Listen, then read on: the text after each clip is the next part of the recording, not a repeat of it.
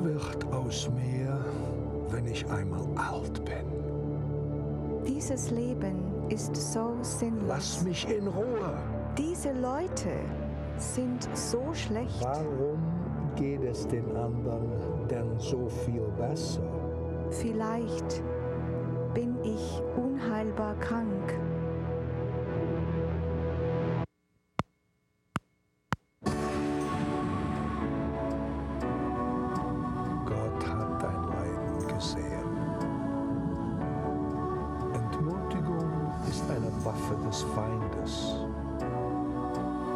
Kann es sein, dass dich jemand braucht? Ängstige dich nicht um deinen Leib, sondern fürchte nur das, was die Seele tötet. Sei standhaft, ich bin bei euch alle Tage bis zum Ende der Welt. Im Licht des Glaubens mit Bischof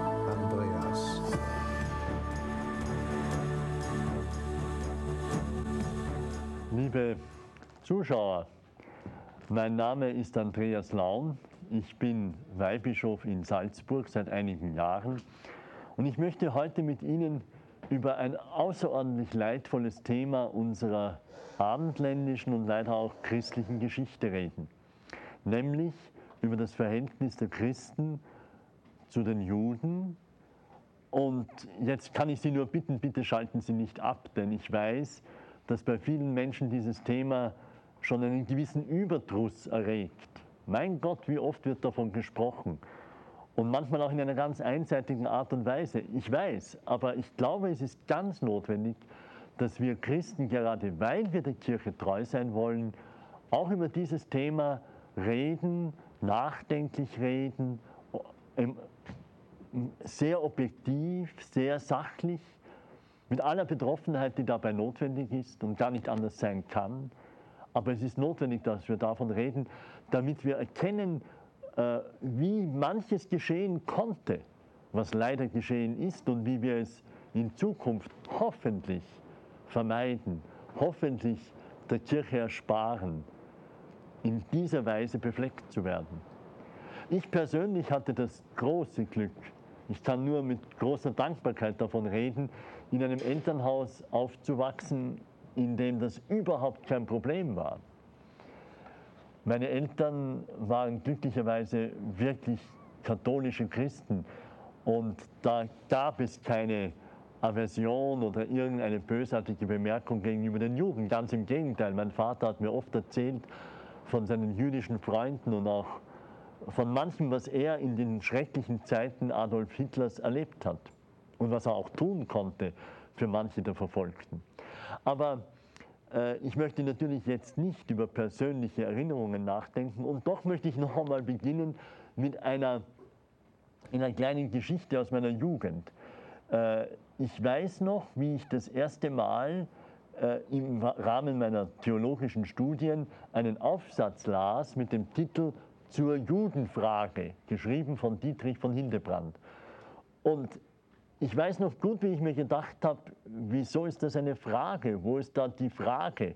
Warum gibt es nicht auch eine Italienerfrage oder eine ähm, Franzosenfrage oder eine Inderfrage? Warum eine Judenfrage? Was bedeutet das überhaupt? Damit will ich nur sagen, ich war völlig ahnungslos in diesem Sinn. Ich habe zwar schon gewusst von manchem, was geschehen ist, aber wirklich eingehend und nach den Gründen suchend, habe ich wenig gewusst oder gar nichts. Erst dann durch die Studien bin ich draufgekommen, was da dahinter steht und habe auch entdeckt, diese unsagbar leidvolle Geschichte des jüdischen Volkes, in der Nazizeit natürlich ganz besonders, aber auch schon vorher. Heute sind wir vielleicht wirklich darüber hinaus. Ich sage vielleicht, weil es natürlich immer wieder Menschen gibt, die alte Irrtümer noch einmal aufleben lassen. Aber im Großen und Ganzen glaube ich, dankbar sagen zu können, in der katholischen Kirche ist diese Gefahr jetzt gebannt.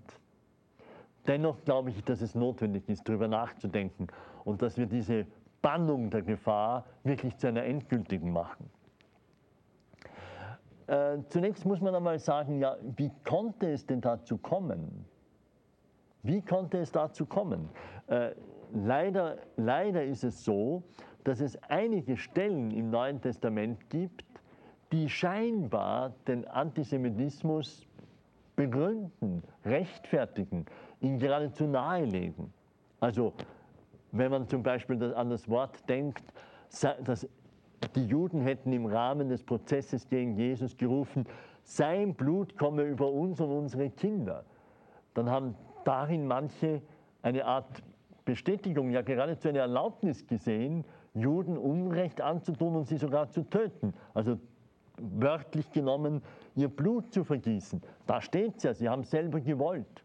Und so haben Christen den heute so unverständlich dummen Gedanken gehabt, das sind Gottesmörder und weil sie Christus, Gott getötet haben, darum verdienen sie doch eine Strafe und, und ja natürlich, die können und müssen sogar wir ausführen.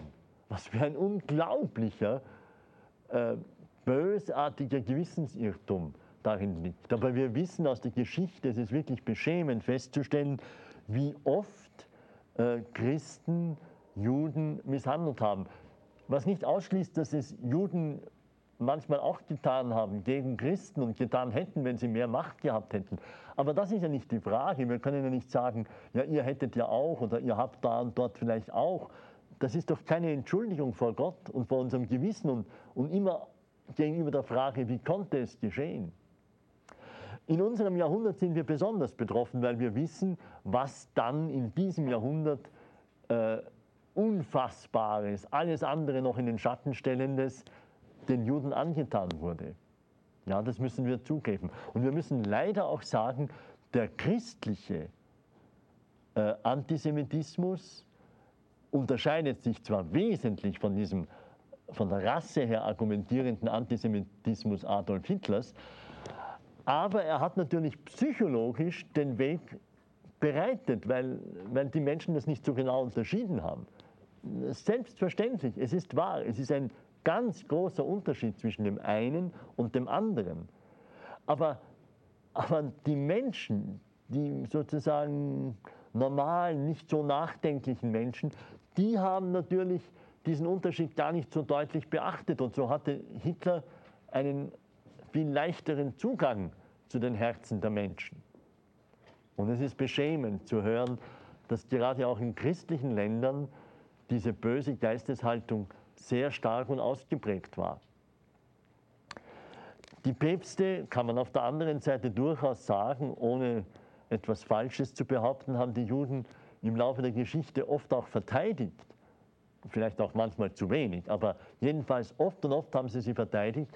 Aber wie so oft, man hat nicht auf sie gehört, man hat sie ins Leere laufen lassen. Wenn jemand mir heute sagt, ja, aber das ist doch eine große Übertreibung und das sei alles nicht so gewesen, dann möchte ich ihm nur sagen, Johannes Paul II. selber, äh, der ja bahnbrechend äh, das Werk seiner Vorgänger, angefangen von Pius XII., dann bei äh, Papst Johannes dem 23., fortgesetzt äh, hat, hat anlässlich eines großen Kongresses in Rom über die Frage des Judentums und des Christentums, hat er in seiner Ansprache eine Teilnehmer gesagt, wahr ist, dass die meisten Christen nicht den geistigen Widerstand aufbrachten, den die Menschheit von Seiten der Schüler Christi hätte erwarten können. Das muss man einfach sagen. Liebe Zuschauer, es tut mir weh, vielleicht werden manche ähm, auch triumphieren, aber es geht nicht um Triumphieren oder Leid, es geht um die Wahrheit.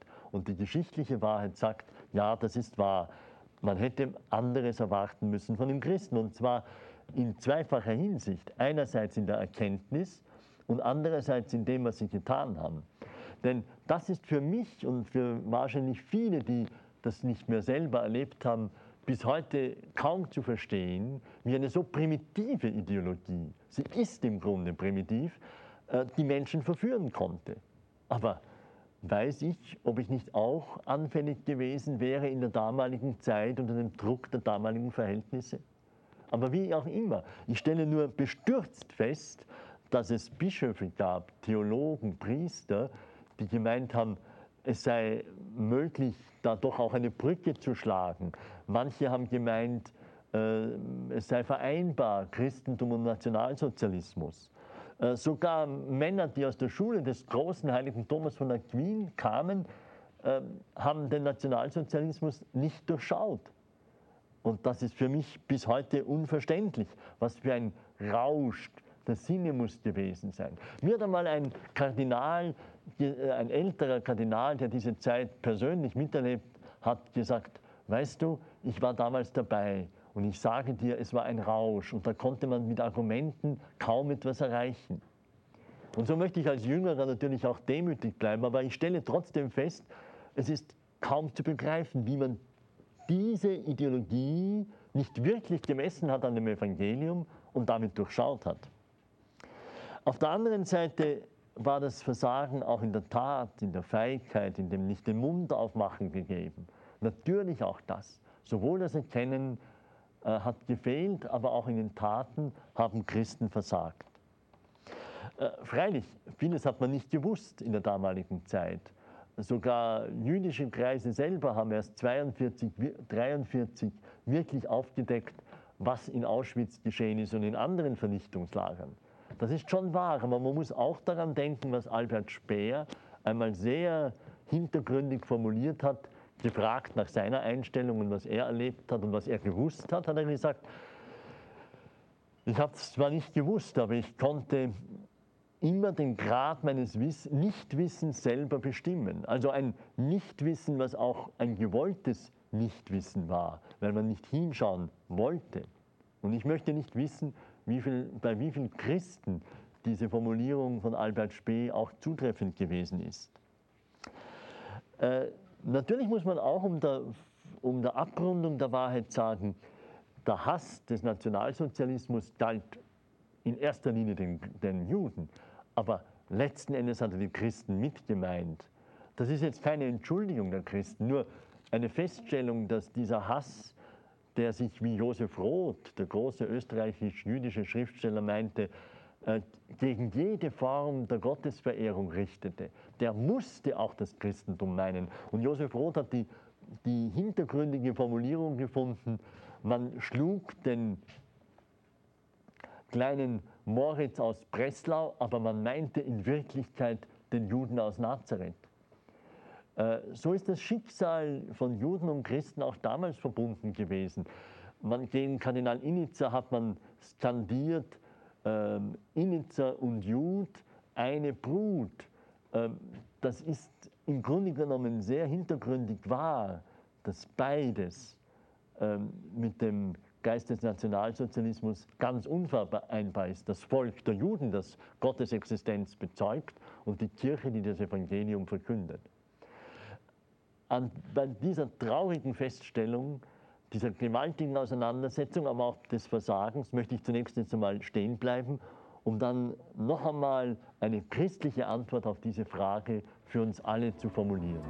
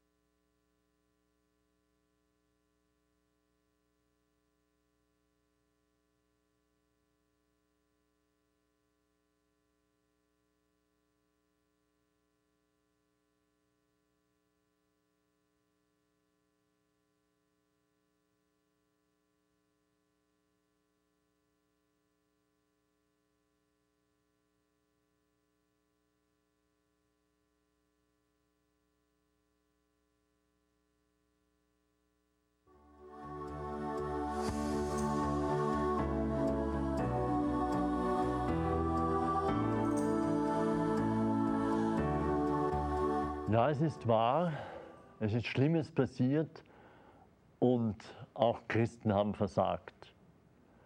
Dennoch wäre es falsch, auf der anderen Seite nicht zu sehen, wie viele Christen es sehr wohl durchschaut haben, klarsichtige Menschen, die auch gekämpft haben, solange es möglich war zum, zumindest. Ähm, auch da könnte man eine Reihe von Namen nennen, aus dem Laienstand, aber auch aus dem Klerus. Unter anderem nenne ich äh, den Bischof von Djör in Ungarn, Vilmos Appor, der leidenschaftlich gegen den Antisemitismus aufgetreten ist, den es ja auch in Ungarn gab. Oder Dietrich von Hildebrand mit seinem großartigen Kampf, den er von Wien aus geführt hat, solange Österreich noch ein freies Land war wo man wirklich kämpfen konnte, zusammen und unterstützt von der damaligen Regierung gegen die nationalsozialistische Ideologie. Oder in Bayern der Pater Ignaz Naab, ein Kapuziner, der mit großer Klarheit die Ideologie ähm, durchschaute und ihr widersprach und sie analysierte. Alles das gab es auch und es gab den Ruhm der Märtyrer, die gestorben sind, weil sie eben keine nationalsozialistischen Ideologien annehmen wollten und konnten aufgrund ihrer christlichen Überzeugung. Und es gab die vielen, keineswegs wenigen, anonymen, unbekannten, namenlosen Zeugen des Glaubens und des Christseins auch in dieser Zeit, die Juden geholfen haben, die Juden versteckt haben, die Juden ähm, zur Flucht äh, äh, zur Flucht beigetragen haben. Alles das gab es. Es gab auch die großen Initiativen auf der diplomatischen Ebene, geleitet von Pius XII. mit einer großen Umsicht und mit einer großen Tatkraft. Es gibt eine Fülle von Dokumenten aus, jüdischen, aus jüdischer Hand, ähm, voll der Dankbarkeit für diesen großen Papst, weil er Juden geholfen hat und weil er seine Nunzien angewiesen hat, alles zu tun, um sie zu retten. Da, äh, das ist einfach belegt. Und das andere, was man oft hört, ist schlicht und einfach Unkenntnis oder eine bösartige Verleumdung. Man kann es gar nicht anders sagen. Äh, übrigens hat Pius XII. ganz besonders auch zusammengearbeitet mit äh, Roncalli, dem späteren Johannes dem 23. Und Roncalli hat gesagt, ich habe nur getan, was der Papst mir aufgetragen hat. Natürlich aus eigenem Antrieb, aber er hat es getan mit Wissen und mit Zustimmung und von Pius XII. auch angeleitet um Juden zu retten. Und das ist sicher zum Ruhm der Kirche und ein, große, ein großes Geschenk, wenn wir Jüngere heute feststellen, ja, es gab das Versagen, aber es gab auch die andere Seite. Den Geist der wahren Kirche, die für die jüdischen Brüder und Schwestern eingetreten ist. Äh, das eine braucht, darf man nicht leugnen, aber das andere sollte man auch nicht verschweigen. Ja, aber jetzt komme ich zu meinem eigentlichen Punkt. Wie stehen denn wir Christen zum Judentum, zur jüdischen Religion? Also erstens möchte ich einmal sagen, wenn wir oft reden heute, wir Christen, von den anderen Religionen, dann sollten wir uns immer bewusst sein, das Judentum nimmt eine ganz besondere Stellung ein. Es ist nicht einfach eine andere Religion wie der Islam oder der Hinduismus oder Buddhismus oder irgendeine Religion dieser Art, sondern das Judentum ist selbstverständlich uns in einer ganz anderen Weise nahe. Aus dieser Wurzel kommen wir selber. Wir sind Semiten, hat Pius XI. damals im Jahre 37 prophetisch ausgerufen. Wir selber sind Semiten, wir selber sind Juden. Und es ist eine Ehre, aus, sagen, verbunden zu sein mit dem jüdischen Volk durch unsere Gemeinschaft mit Christus.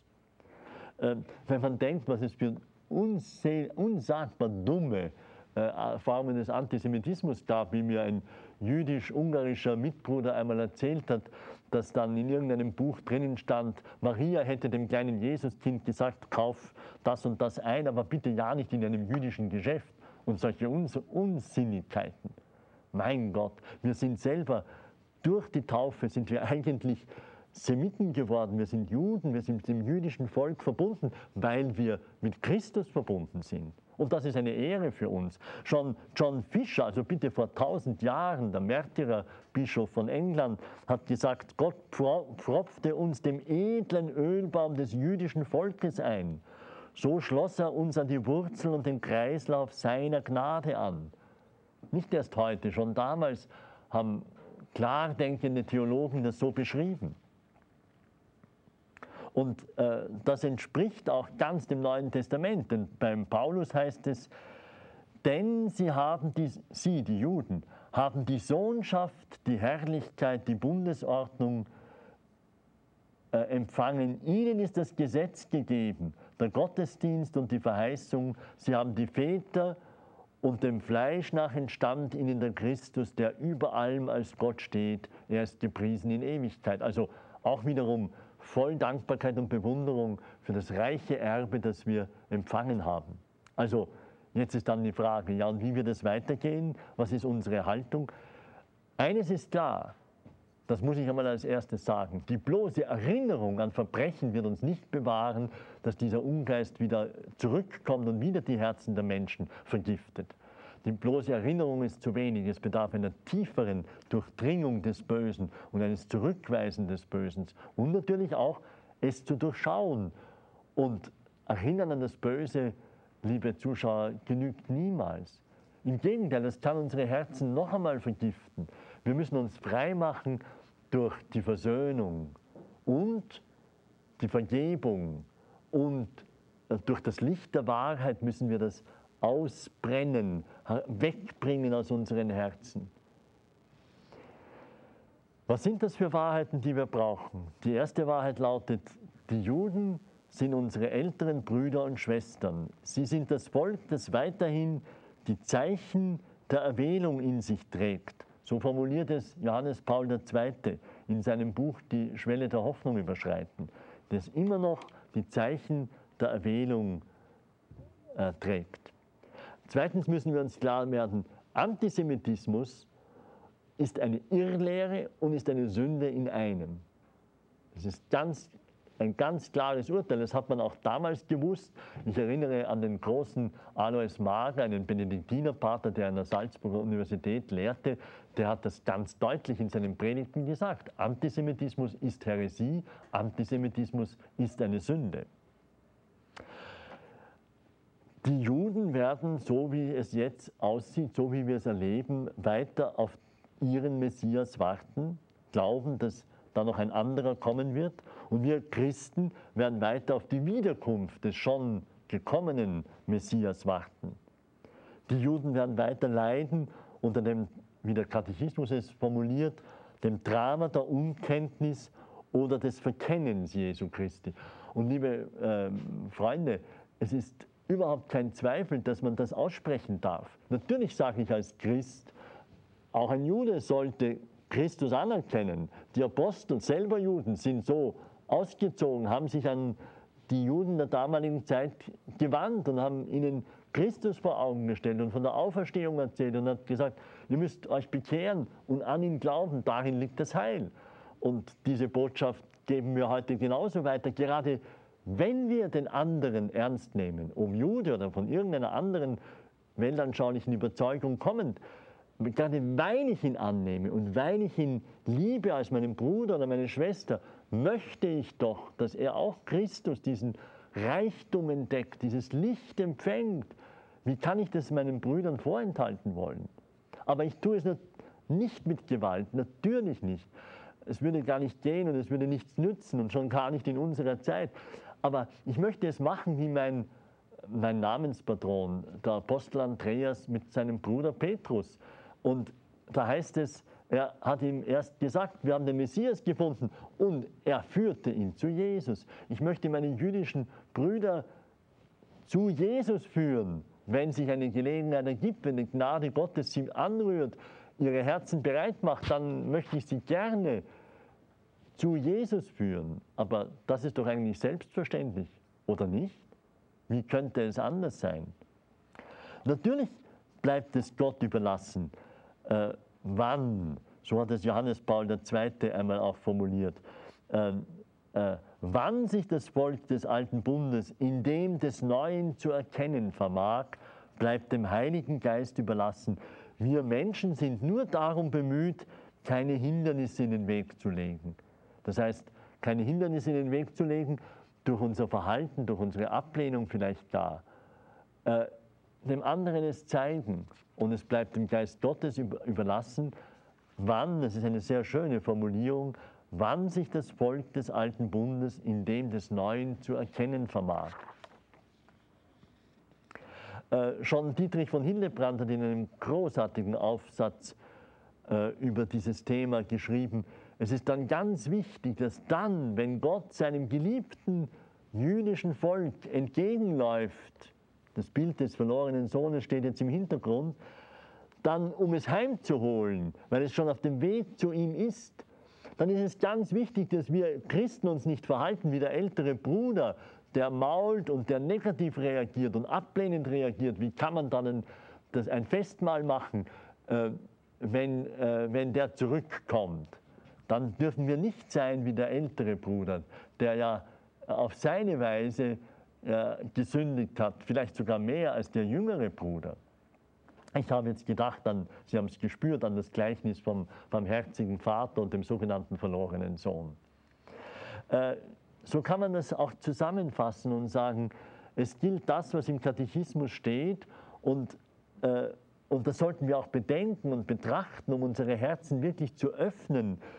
Äh, da heißt es nämlich, äh, die Kirche, der Eintritt der Vollzahl der Juden, Römerbrief wird zitiert, also der Eintritt der Vollzahl der Juden in das messianische Reich, Klammer auf Kirche, im Anschluss an die Vollzahl der Heiden, wird dem Volke Gottes die Möglichkeit geben, das Vollmaß Christi zu verwirklichen, indem Gott alles in allen sein wird.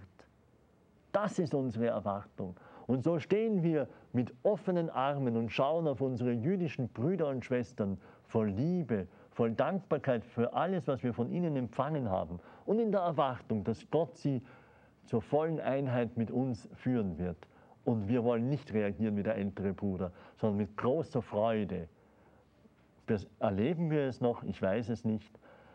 Aber wir überlassen das ganz Gott. Er ist unser aller Vater und die Juden sind sein besonders erwähltes Volk. Aus ihnen kam Jesus und wir sind mit ihnen verbunden durch das Geheimnis Jesu Christi. Was für eine große Freude und ein Grund tiefer Dankbarkeit. Gott segne Sie, Gott segne unsere jüdischen Freunde.